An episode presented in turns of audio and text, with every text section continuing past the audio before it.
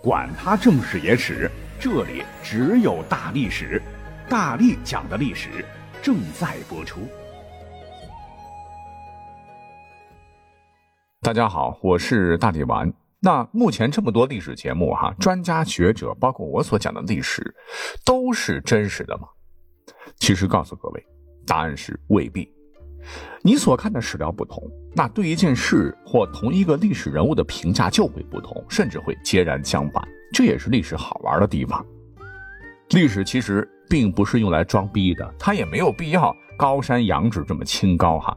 它似乎哎，就是一台帮助我们能够穿越时空的时光机，拨开重重迷雾，探究历史真相。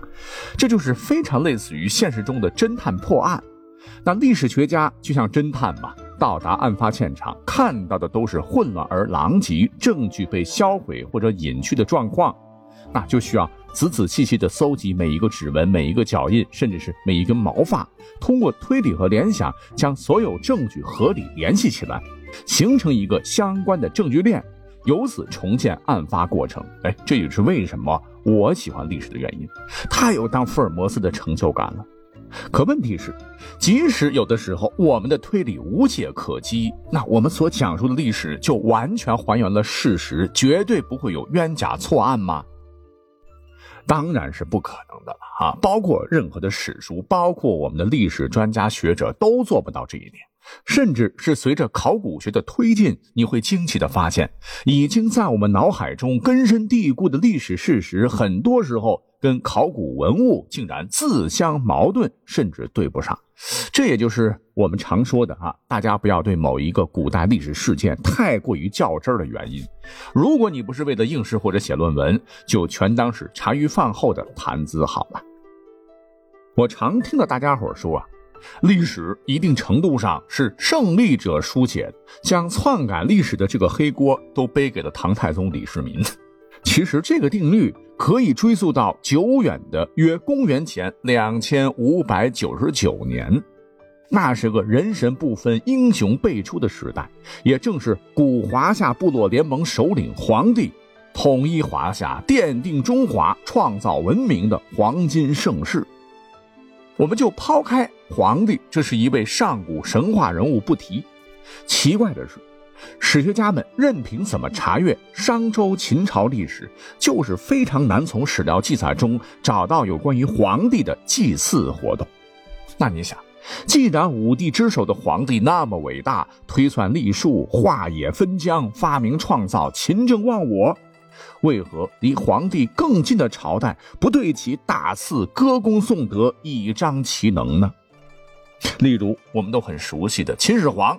那作为千古一帝呀，嬴政曾亲自从咸阳远赴几千里之外的泰山建庙塑神、刻石题字，进行极为盛大的封禅和祭祀。可是，他在祭祀的众位上古神奇中，独不见任何皇帝的踪影，反而是逐鹿中原被皇帝击败的大魔神蚩尤，成为了秦始皇顶礼膜拜的对象。这到底是为什么呢？将时光拉回到上世纪的七十年代，在一九七三年，考古学家在发掘马王堆汉墓的时候，就出土了众多的文物，其中除了千年不腐的辛追夫人，还有一大批十分重要的文献资料。其中有一部《老子十六经》是这样描写的：说皇帝身遇蚩尤，因而擒之。剥其革以为干侯，使人射之，多重者赏；剪其发而见之天，名曰蚩尤之精。由其位宜居，使人执之，多重者赏；抚其骨肉，投之骨海，使天下人煞之。这个煞就是拟声词，鱼鸟吃东西的那个声音，沙沙沙沙。其实全文非常的血腥，就是说皇帝最终擒住九黎族首领蚩尤。剥了他的皮，做成了一个靶子，让大家射，射中多的人有赏；剪下他的头发，挂在天上，叫做蚩尤旗；把他的胃也掏出来，填成球，让大家踢，多中者赏。皇帝还觉得不解恨，又将蚩尤的骨肉剁成肉酱，混到苦菜酱里，命令所有人分吃。对此，皇帝还下了一道非常残酷的命令：如果有人违抗我的命令，将肉酱偷偷扔掉的话，那下场就跟蚩尤和共工一样，其部族都要给我俯首做奴隶，吃自己的粪，在地底下给我当墓室的主子。那这一段杀气腾腾的记载。在沉睡几千年后重现天日，让所有的考古学家，包括历史学家大为惊讶。哎，这皇帝不是一位慈眉善目、垂衣长耳、天下知的贤君吗？为何会如此残暴呢？而又根据我国古代唯一留存的未经秦火的编年通史，春秋时期晋国史官和战国时期的魏官史官所做的。后被西晋人盗墓时发现的古书《竹书纪年》所载，当年皇帝伐炎帝和蚩尤，尧舜禹的禅让，哪里像我们现在理解的这样哈？充满了正道的光，全都是赤裸裸的血腥和暴力。原来尧帝并非要将部落交给舜，而是要给自个的儿子丹朱，可惜后来却被舜发动政变给囚禁致死。他的儿子丹朱也被舜给流放了。后来舜禅让给禹也不是真的。按照《竹书纪年》的说法，舜也并非主动传位，而是被权臣禹拉下马放逐远方而死。其实啊，《竹书纪年》里边的记载非常符合从古至今权臣篡位、朝代更迭诸多的暴力元素，也许这才更加符合事实。那至于后来，哎，我们非常熟悉的啊，不能再熟悉的武王伐纣，《竹书纪年》也有记载，而且在此书中非常颠覆，根本就不是当年纣王贪恋妲己美色而过于暴虐，而是周部落与商部落有世仇，结怨已久。周文王曾与商纣王爆发军事冲突，兵败被俘，后被商纣王放了一马。当时河南全境气候潮湿湿润，盛产大酱。武王姬发就趁着纣王主力项军伐东夷，朝歌空虚，这才趁机伐商成功。其实，甭说皇帝尧舜禹啊，这可怜的商纣王和为他背了千年黑锅的红颜祸水妲己了。从现已破译的甲骨文中，其实就找不到太多对于三皇五帝的英明神武的记载，这就说明很可能流传千年的先贤时代是在周朝，也就是武王姬发的授意下，官媒大加美化加工而成的产物。因为武王伐纣之后，说实话，周朝建立根基很不稳呐，异族诸侯都蠢蠢欲动，那为了拉拢各个部落，凝聚人心。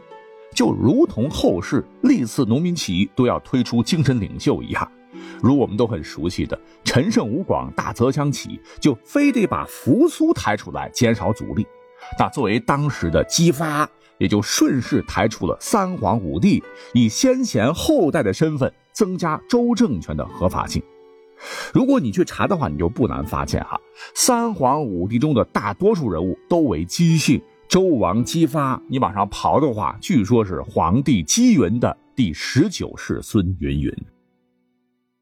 这个套路很像后世的统治者要追溯老祖先，给自个儿脸上贴金，比如说李唐王朝，一定说李耳是他们的祖先一样。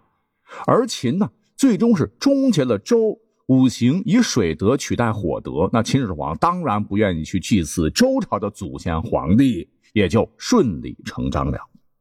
好，一口气讲了这么多，其实还有很多反常识的知识点，我们照样可以通过出土的竹简或文物来略窥一二。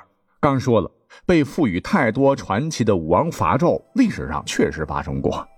要不是周文王姬昌遇到等于上钩的姜子牙，提出打进朝歌的大计方针，恐怕也不会有后来姬发的冒险成功。据一直以来儒家奉为经典的《礼记·文王世子第八》记载，文王有字曰：“非也，古者谓年龄，耻亦龄也。我百而九十，吾与尔三焉。”并讲文王九十七乃终，武王九十三而终。哎，这就彻底颠覆了我们对于周文王、姜子牙和周武王的认知。你像我们看过这么多版本的《封神演义》哈，这里边明明姬发是英姿勃发，那怎么在这里就变成了周武王姬发是九十三岁去世？那根据史料，此前十三年他记得文王之位，死前三年伐纣成功，建立了大周。他只做了三年的大王啊！照这样的理解，我们所知道的姜子牙七十岁碰到周文王，大器晚成；而武王伐纣时，姜子牙已经到了九十岁高龄。哎，这就显得很不可思议了。因为根据《诗经·大雅·大明》里明确说：“为师尚父，实为阴阳。”当时商朝和周部落为首的联军要进行决战。为师上父，实为阴阳，就意为牧野之意是称颂姜尚在牧野战场上英勇善战，如雄鹰展翅般威武豪迈。如此矫健的身手，根本看不出姜子牙是九十多岁的老头。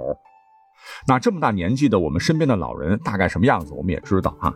那能是文中描述的那般，依然能够奋勇杀敌的形象吗？